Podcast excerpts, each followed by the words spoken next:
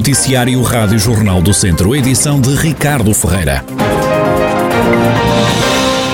Das últimas horas vem a confirmação de mais 60 contagiados com Covid-19 em Viseu. No Conselho Viziense registrou-se, entretanto, mais uma morte de uma pessoa associada à pandemia. Em Mangualde foram verificadas mais sete infecções, Tondela tem mais quatro doentes e Tarouca dois. No distrito de Viseu e desde a chegada da Covid-19 já se registaram 32.325 casos positivos de infecção. Há também a lamentar 680 vítimas mortais. Uh, o número de recuperados ronda agora os 27.629. O PS apresentou uma queixa na Comissão Nacional de Eleições, a CNE, contra o presidente da Junta de Freguesia do Campo, em Viseu, em causa o facto de a lista do PSD à freguesia ser apresentada no domingo ao final da tarde, horas depois de decorrer um evento cultural precisamente no mesmo local. É o que afirma a presidente da Conselhia do PS Viseu, Lúcia Silva. No dia 29 de agosto, portanto, no, no fim de semana, o Sr. Presidente da Junta, que também é recandidato, vai apresentar a sua candidatura da Freguesia do Campo pelas 19 horas. E no mesmo local, na mesma freguesia, a mesma pessoa, o Presidente de Junta, às 16 horas, vai promover um evento público, um evento da Junta de Freguesia. Portanto, nós entendemos que na política não pode valer tudo e não se pode fazer campanha à custa do, do dinheiro, dos dinheiros públicos, do dinheiro de cada um, e, portanto, uh, fizemos a queixa porque entendemos que já estão, o PSD está a passar os limites da razoabilidade. Portanto, isto é mesmo uma, algo que não respeita uh, os contribuintes, que não respeita os eleitores, que não se respeita as candidaturas o PS pede do coro ao Partido Social Democrata e fala em ilegalidade. Aqui, ilegalidade, no fundo, até, também, além da questão da legalidade, é também uma questão de ética e de moralidade, não é? É porque o Sr. Presidente Junta, no mesmo dia, vai apresentar a sua candidatura e antes faz uma preparação com, uma, com um evento da, da freguesia. Portanto, se a lei diz que não se deve fazer inaugurações a partir do momento em que estão inauguradas, em que estão marcadas as eleições, uh, também não se percebe porque é que tem, que haver um, tem de haver um evento público patrocinado com uh, os fundos da freguesia, com o dinheiro de nós todos, e logo no mesmo dia, passado umas horas, o Sr. Presidente de Junta vai apresentar a sua recandidatura. Portanto, não vale tudo e não pode valer tudo. Lúcia Silva, presidente da Conselhia do PS Viseu, que apresentou uma queixa contra a Junta do Campo, ouvido também pela Rádio Jornal do Centro, o presidente da freguesia, Carlos Lima, afasta qualquer polémica, fala numa coincidência de datas e acrescenta que o evento cultural vai ser adiado. Encara isto com toda a tranquilidade, como deve imaginar, quem não deve não teme. É, é bom que se esclareça, acima de tudo, que se trata de uma, de, um, de uma iniciativa eh, que é da Dom Lafões, financiada pela Dom Lafões, que está a rodar por todo o Conselho, e acho que até, além, é, como é Dom Lafões, até extravasa ao Conselho, e, em parceria com a Câmara Municipal, e portanto, e, portanto era um espetáculo que estava agendado já há, há vários meses, e, e por coincidência, calhou aqui numa, numa, numa atividade política, mas que, pronto, para que não, não haja aqui confusões ou a subversão de alguns conceitos,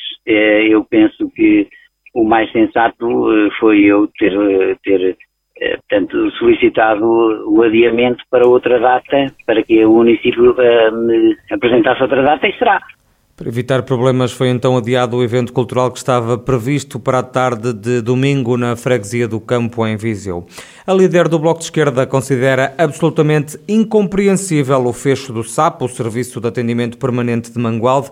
Catarina Martins passou esta manhã pela Unidade de Saúde Familiar de Mangualde. No início da pandemia, o ACES de Lafões decidiu encerrar o Serviço de Atendimento Permanente que existia aqui em Mangualde, que é absolutamente compreensível é que, mais de um ano depois, Mangualde continua sem um serviço de atendimento permanente e eh, as pessoas têm uma urgência básica que não precisaria um hospital, são obrigadas a ir para Viseu. Isto é duplamente negativo. Por um lado, as pessoas de Mangualde são obrigadas a deslocar-se para Viseu, ou seja, os cuidados de saúde ficaram mais longe, numa população envelhecida, isto é um problema grave. Por outro lado, seguramente também o hospital em Viseu acaba por ter a urgência com casos que não deviam ir parar à urgência do hospital porque deviam ser eh, resolvidos numa urgência básica, num serviço de atendimento permanente. A coordenadora do Bloco de Esquerda disse ainda que o partido vai lutar por um programa de recuperação da saúde não Covid já no próximo Orçamento de Estado. Mantém-se o problema de toda a doença não Covid que precise de um atendimento urgente fora do horário de expediente da Unidade de Saúde Familiar e que é, do nosso ponto de vista, incompreensível.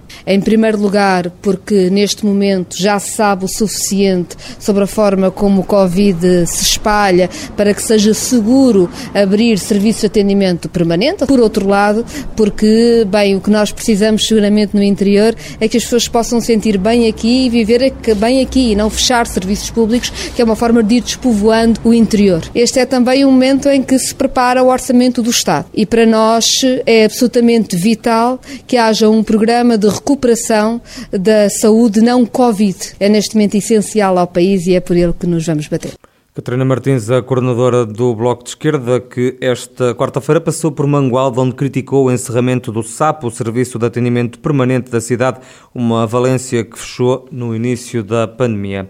Viseu também devia integrar o projeto de teleassistência da GNR destinado à população idosa.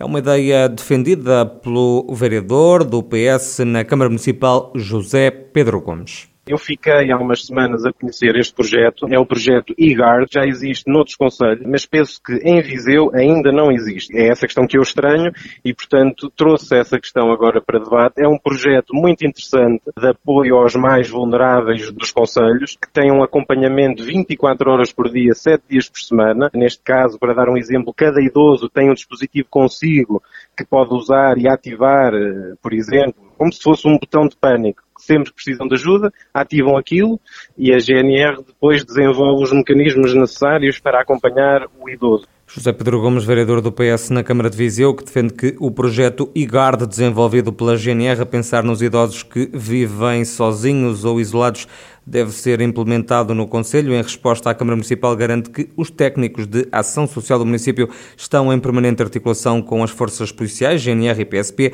para prestar apoio aos idosos. São cerca de 246 os séniores ajudados. Fonte do município assegura que o apoio está a ser feito desde 2014.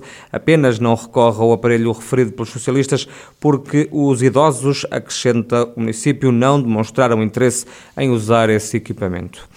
E o Zigerfest está de volta à cidade de Lamego. O festival arrancou hoje, quarta-feira, termina já no sábado. A música é o prato forte deste evento, como salienta Afonso Lima da organização. Vão haver concertos. Uh, hoje vão ver no Castelo de Lamego, vão haver também, vai haver também uma uh, performance na Casa do Artista. Uh, amanhã vamos ter workshops, vamos ter uma oficina para os mais novos, uma oficina artística para os mais novos também aqui no museu, já agora. Uh, voltaremos também aos concertos no Castelo e no Teatro Ribeiro Conceição.